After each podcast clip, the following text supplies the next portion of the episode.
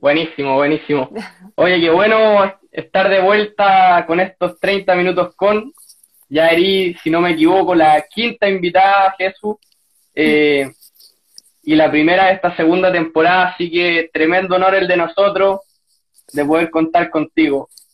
Vamos a esperar un poquito ahí que, se... Sí, gran, tenemos un gran testimonio acá, una gran carrera de servicio. Oye, para los que se van sumando, vamos, vamos a hablar un poco de la Jesús, de por qué la tenemos acá. Primero que nada, enfermera de nuestra universidad, de la Universidad Católica. Eh, ha estado vinculada a la pastoral también, como estamos los que estamos en misión de vida, en distintos proyectos. Fue la jefa nacional de Capilla País, nada más ni nada menos, en 2018. Año importante porque te tocó estar cara a cara con el Papa. Eh, bueno, eh, eh, fuiste, eres voluntaria de la Fundación Maisha, fuiste a Kenia a ayudar, si no me equivoco, a mujeres con, con, con embarazo en contexto de vulnerabilidad, de pobreza, eh, hoy día trabajáis en la fundación como coordinadora del programa de educación sexual y toda esa carrera de servicio, de ayuda, hizo que te premiaran el 2019 como líder UC. Así que Jesús, es un regalo tenerte acá, tener, tenerte con, con toda la carrera de acción social que hay hecho que es realmente increíble. Así que muchas gracias. No, a ustedes, ojalá mi historia de vida les sirva, pucha, para que seamos cada vez más sirviendo a los necesitados. Esa es como la idea, yo creo. Así es. Bueno, y vamos a partir.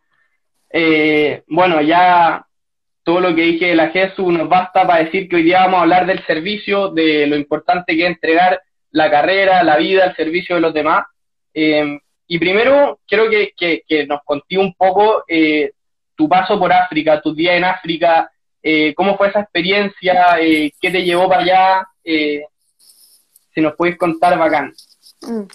Em, África fue un sueño desde que entré en enfermería, en verdad. Em, me acuerdo en primer año fuimos a una charla que nos invitaron como a toda la carrera, a la hora del almuerzo, de otra fundación que trabajaba en África y fui con varias de mis amigas y como que nos llamó mucho la atención eh, la cultura, esto era en Etiopía, pero como igual, la cultura, la felicidad de las fotos que nos mostraban, em, la posibilidad de poder entregar algo desde nuestra carrera allá.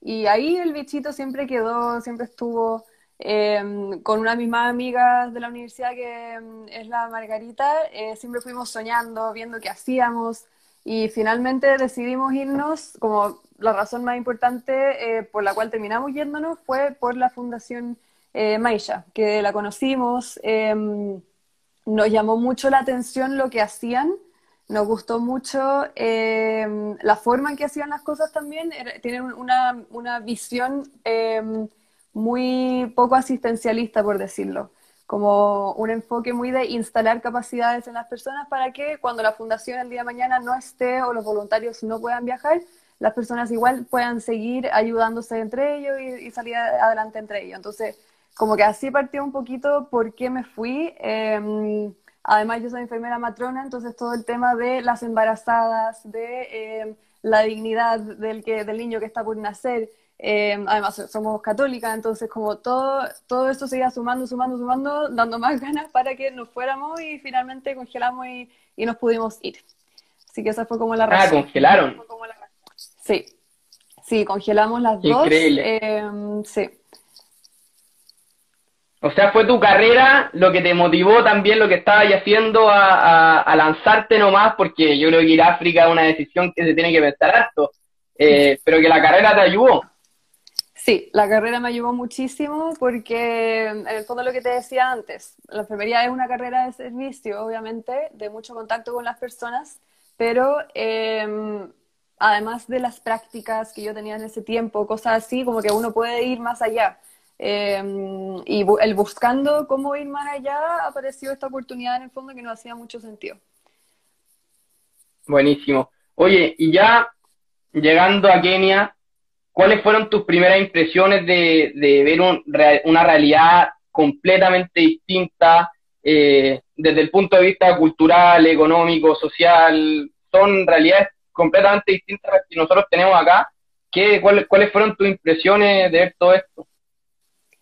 Em, yo creo que lo que más nos llamó la atención al principio, bueno, y todavía me llama mucho la atención, pero me acuerdo que me chocó, me, lo vi muy tangente en el fondo al principio, em, fue que, bueno, la pobreza es inimaginable, es impresionante, em, pero a pesar de eso, las personas andaban impecables siempre, o sea, de ropa Em, y como que eso me llamó mucho la atención, sentía que era una pobreza distinta a la que yo, a mí, por lo menos a mí me había tocado vivir acá en Chile, em, una pobreza digna. Em, esa era mi sensación, una pobreza alegre, una pobreza también muy entregada eh, a Dios. Eso me llamó muchísimo la atención.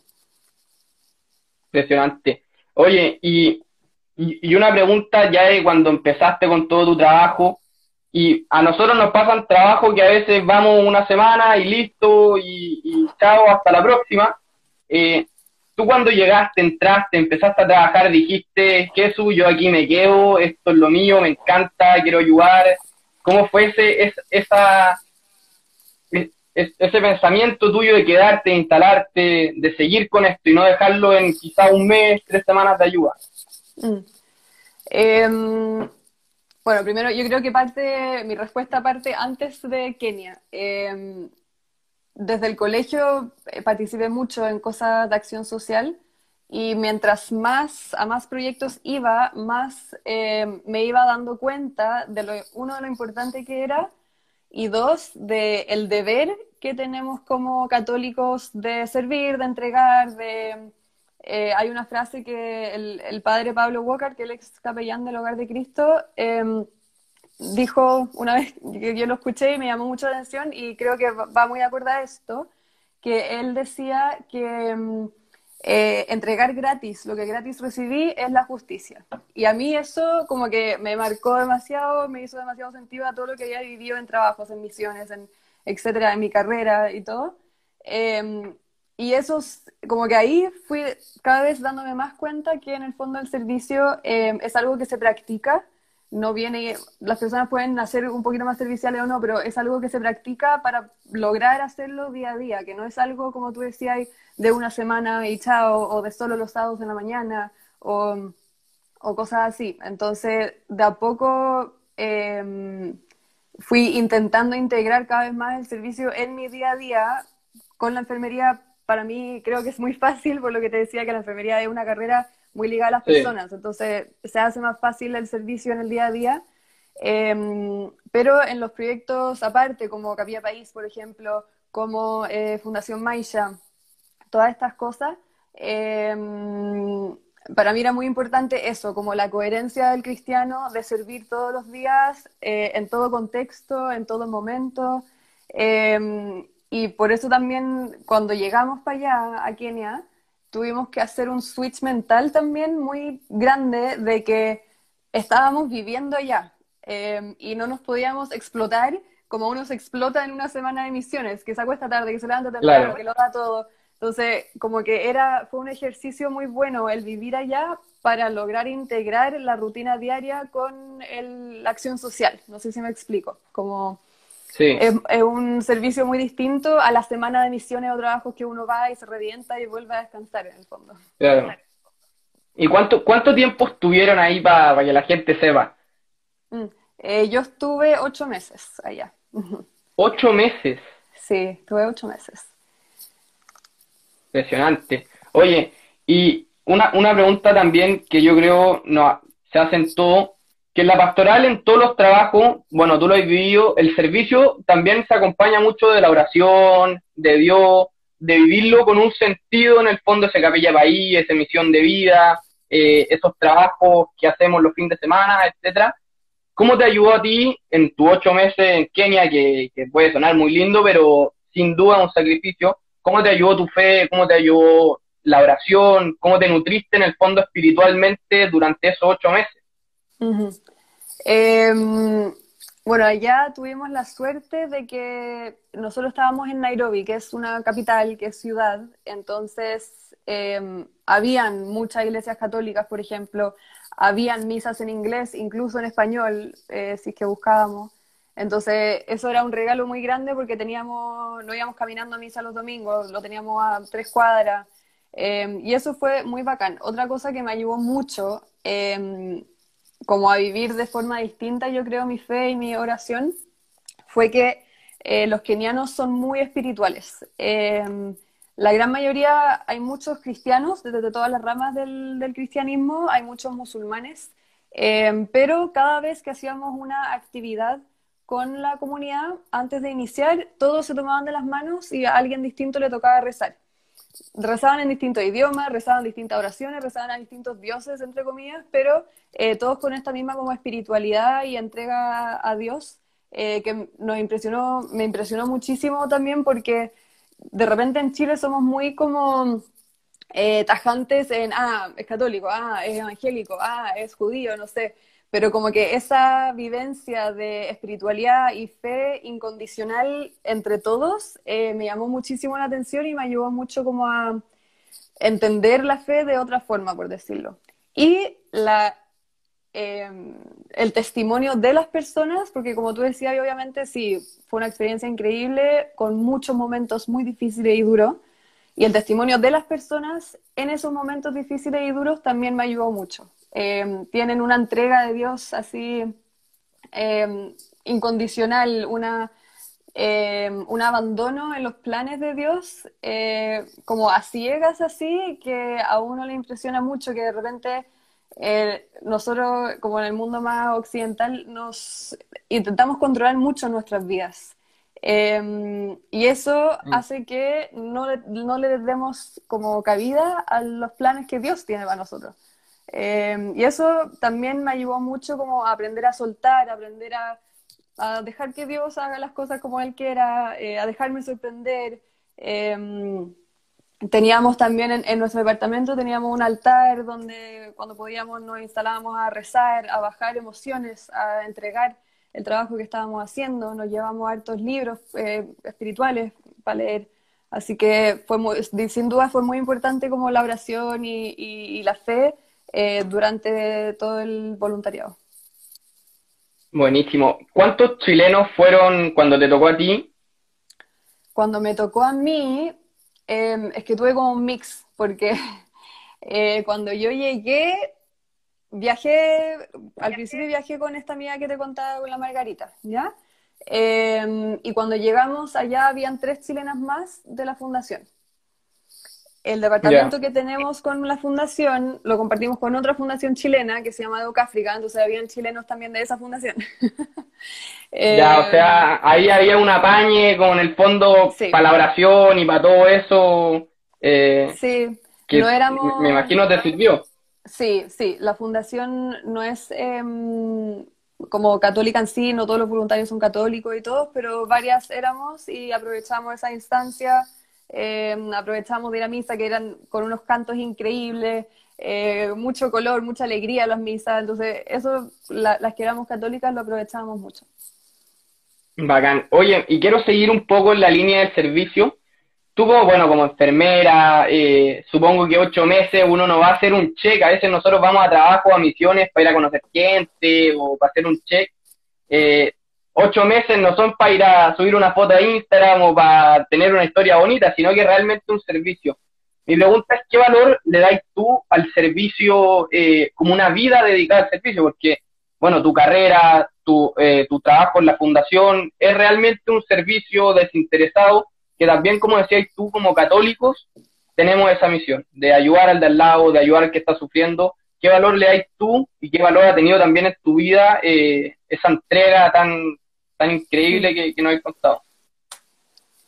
Em, yo creo que, como te decía antes, el servicio para personas como nosotros que tenemos la suerte de estudiar en la universidad, que tenemos la suerte de tener buena familia en general, eh, pucha, como tantas cosas que de repente uno da por hecho, eh, y, el regalo de la fe también, Siento que, como te dije antes, es un deber em, el servicio, es un deber entregar lo que yo recibí gratis, por ningún mérito. Yo recibí mucho amor gratis, recibí un techo gratis, recibí, pucha, cuando estaba en el colegio, en la universidad, misa todos los días a la una, todas estas cosas que uno un poquito da por hecho y como en estas, en estas cosas espirituales que te digo, es como donde yo ligaba también Capilla País. ¿Por qué me interesa tanto salir a construir capillas por Chile? Porque, pucha, yo tuve la suerte de que tenía cinco iglesias para elegir para ir a misa el domingo y hay personas que no tienen em, una necesidad tan básica como es un lugar para cultivar la fe. Em, eso primero, como que siento que es un deber y, nunca me voy a cansar de decirlo y siempre me lo estoy repitiendo, eh, como para no ir cayendo en las comodidades de la vida. Claro de repente nos van eh, alejando un poquito del servicio. Cuando uno se pone cómodo, va entrando en las necesidades de uno y se va alejando de las necesidades de los demás. Em,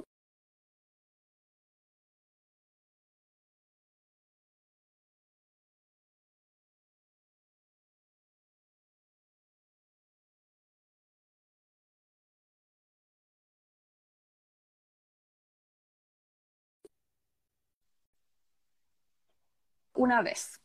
Tienes solo una oportunidad para vivirla, en el fondo. Entonces, como que estas dos, estos dos temas ligados para mí han significado servir eh, en todo momento posible. Sí requiere sacrificios, obviamente, sí requiere eh, perderse carretes o tener menos tiempo con la familia o echar de menos o dormir menos, pero mm, a la larga uno va viendo eh, la alegría que genera Em, poder entregarse a las personas y eh, pucha, y que Dios sorprende, Dios sorprende, uno entrega, entrega, entrega y Dios te da, da, da de formas que tú jamás pensaste también. Sí, no, y como decís tú, servir, entregar, no es misterio que genera alegría, ayudar a alguien, sacarle una sonrisa a alguien, ayudar a alguien que lo está pasando mal. Y también rescato mucho, me llamó mucho la atención lo que dijiste, que tenemos un deber por el amor que nos han entregado. O sea, más allá de, lo económico eh, y, y en el fondo de tener una casa rica, no sé, creo que ser y haberse criado con amor ya es un, eh, un, un, impulso que nos tiene que dar a nosotros para devolver ese amor a los que no lo tienen, eh, a los niños, a las mamás que tú hay en Kenia. Así que rescato mucho eso y, y lo encuentro increíble. Y yendo nomás a la actualidad, ¿qué rol creí que tiene el voluntariado hoy día. En el Chile que estamos viviendo hoy, eh, nosotros como misión de vida hemos ido a campamento y nos hemos encontrado también con realidades, pero que son súper fuertes y que nos han hecho reafirmar que necesitamos ayudar hoy día más que nunca. En el Chile que está viviendo hoy, post eh, crisis social, eh, coronavirus, ¿qué rol creéis que tiene hoy día en Chile que nosotros, que todos los que están viendo esto salgan de su casa a ayudar, a servir? Em, bueno, lo mismo que decís tú, o sea, hay un Chile que a mí también me ha tocado ver eh, por mi pega en el fondo, un Chile olvidado, un Chile abandonado, un Chile que quizás no está enfermo del coronavirus, pero que ha sufrido tantas otras cosas em, por falta de pega, por falta de, comida, por falta de ver a sus seres queridos, eh, por falta de como necesidades básicas en el fondo del ser humano. Creo que va a ser difícil la vuelta a la realidad, entre comillas, porque, por lo que te decía antes, em, como todos nos hemos visto privados un poquito de la vida social, eh, pucha, quizás y probablemente muchas personas em, se vuelvan más hacia, hacia sí mismos, porque este tiempo ha sido muy encerrado y ha sido muy a mirarse el ombligo, en el fondo. Em, entonces, yo creo que puede pasar, que va a pasar eso, que muchas personas eh, se encierren un poquito más eh, y les cueste más salir, pero por eso mismo lo importante como de este mensaje que ustedes están dando como misión de vida, también la pastoral en general, los católicos, los jóvenes, etcétera, em, de seguir como sacudiendo, entre comillas, las personas que se ponen cómodas, eh, de seguir mostrando realidades que existen, que están hoy en día, Em, y pucha, en verdad es muy necesario, después de todo lo que le está pasando a nuestro país, ir a entregar acompañamiento, amor, no necesariamente como tú decías, como tú decías, cosas materiales. Em, la gente está muy sola, la gente está em, abandonada en el fondo. Sí, ese dar un oído también es un regalo. Y te iba a decir algo que se me olvidó, pero, pero también ahí motivar, ah, eso es lo que te iba a decir, que existen, existen muchas instancias, muchas plataformas, muchos proyectos que, que te ayudan a ir al encuentro de esas personas y aquí la gente que lo está viendo tiene que saber eso. En la pastoral hay millones de proyectos, eh, si es que, bueno, si es que querí ayudar acá en Chile y también ayudar en África, ahí está la fundación, hay miles de proyectos como Educa África que decía, eh, así que la invitación es esa, a salir y encontrar el proyecto, porque hay proyectos para todos los tipos, para todas las personalidades, con gente increíble. Sí, exactamente. Eso mismo te iba a decir, que en el fondo em, es demasiado importante como, porque yo siempre le digo a la gente, para mí es, entre comillas, muy fácil servir dentro de mi profesión, porque es una carrera que siempre está en contacto con personas, pero yo soy partidaria de que uno siempre puede encontrar el lado social de lo que estudia, de su profesión, siempre encuentro a tus talentos, a tus preferencias, hay un proyecto para todo, si no, invéntalo, eh, hay formas de entregarse para todos los colores en el fondo, entonces como hay que buscarlo nomás. Totalmente. Oye, me quiero detener en un punto que por lo menos a mí me llamó mucho la atención y que me dio envidia también, que fue tu encuentro con el Papa. Que fue tu encuentro con el Papa, eh, esa ¿Qué sentiste? Mi pregunta ¿qué sentiste adentro? Si algo, si te dijo algo el Papa, porque estar cara a cara con el Papa no lo hace cualquiera. O sea, eh, yo creo que también debe haber sido una motivación para ti de seguir con lo que estabas haciendo, pero impresionante. Sí, o sea, em, bueno, yo no me lo esperaba nada. Obviamente, cuando dije que sí a Capilla País, ni siquiera sabíamos que el Papa venía a Chile. No, no, estaba dentro de las posibilidades. Eh, para mí fue un regalo gigante y va ligado a lo que hablamos antes de que Dios te va sorprendiendo a medida que tú vayas entregando, porque eh, para mí la decisión de decir que sí a Capilla País fue una decisión muy difícil, muy importante, porque implicaba congelar la carrera y implicaba em, como congelar dos veces en el fondo, porque yo quería irme a África sí, o sí. Entonces mi carrera era un poco incompatible con Capilla País, entonces era o congelar dos veces o decir que no. Entonces me costó mucho decir que sí. Eh, finalmente dije que sí. Em, y me sorprenden con esta, esto de que viene el Papa. Al principio era solo viene el Papa, oh, qué regalo, justo las 50 capillas se cumplen este año, eh, justo, como que todo calzaba perfecto. Eh, hablamos mucho con mi cojefe, que era Bicho y Raraza en ese tiempo, em, de las diosidencias, de que se dieron las diosidencias, pero así impresionantemente, justo las 50 capillas este año, justo venía el Papa, justo 10 días después de que terminaba Capilla País. Todas estas cosas iban sumando, sumando, y muy poco después, em, no sé, o sea, muy poco antes, perdón, tipo noviembre, supimos que eh, íbamos a poder subir a entregarle la maqueta. de locura! Capillas, representando las 50 comunidades eh, a lo largo de Chile que habíamos prometido en el fondo. Em, entonces como que era demasiado, yo creo que me costó mucho asimilarlo también, como que era, es demasiado irreal, como tú decías, no, todo el mundo está frente a frente con el Papa, entonces em, era como algo demasiado loco, que hasta el día de hoy yo miro para atrás, veo las fotos y digo como, ¿qué onda?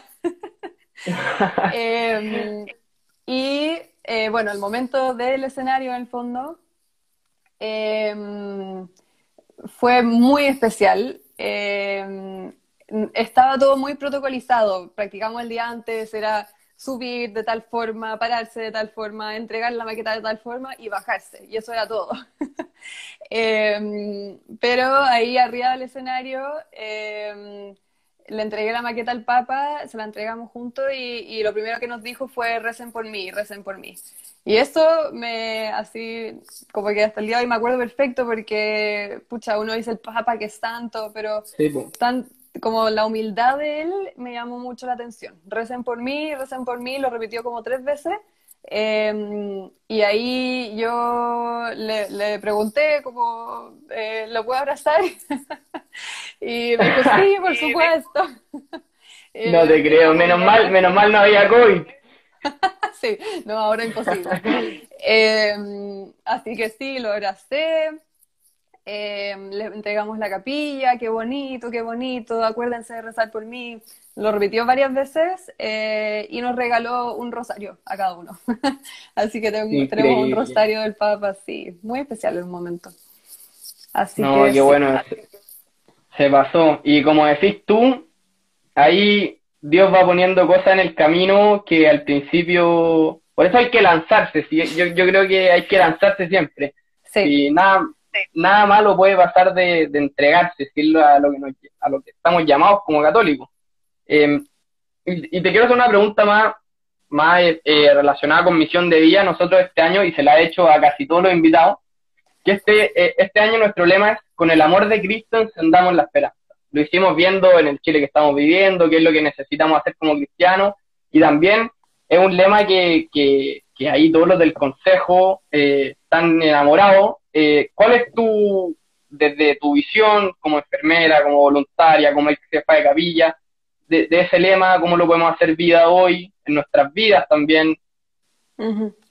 Em, yo creo que va muy ligado a lo que hablamos recién en el fondo, de que eh, muchas veces las personas solo necesitan un oído, alguien que conversar, acompañamiento. Em, y eso al final es amor, como, pucha, un oído que lo va a apañar en todo lo que te diga, como sin juzgarlo.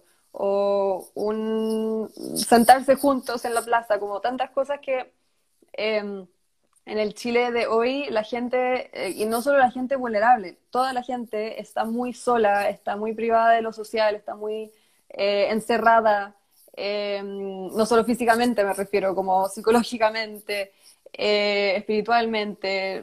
¿Cuántas personas no hemos podido ni siquiera comulgar, por ejemplo, desde marzo? No sé.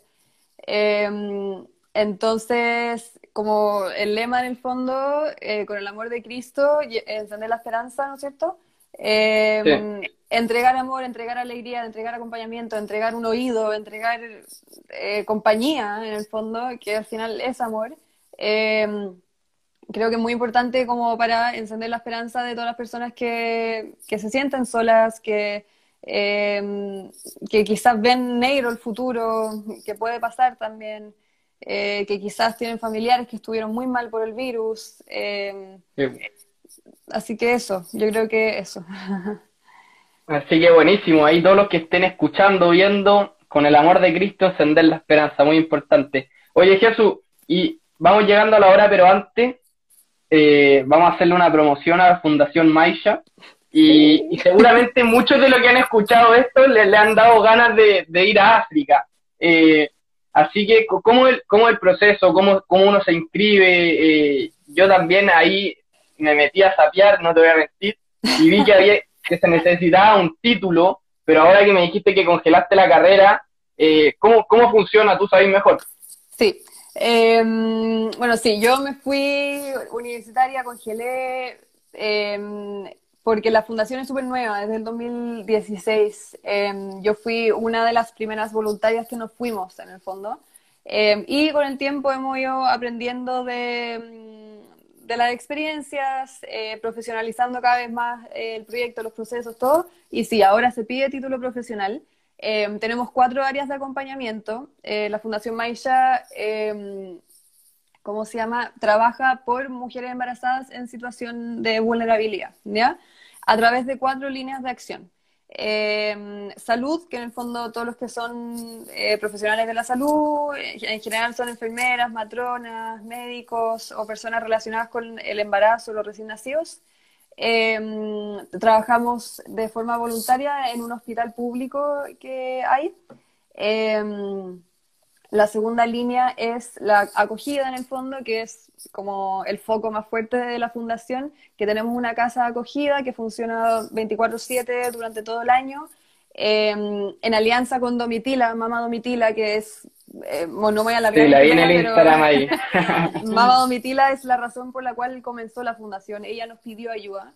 Em, y ella maneja la casa de acogida, las mujeres que necesitan salir de sus contextos durante el embarazo viven ahí durante el embarazo hasta más o menos un mes postparto.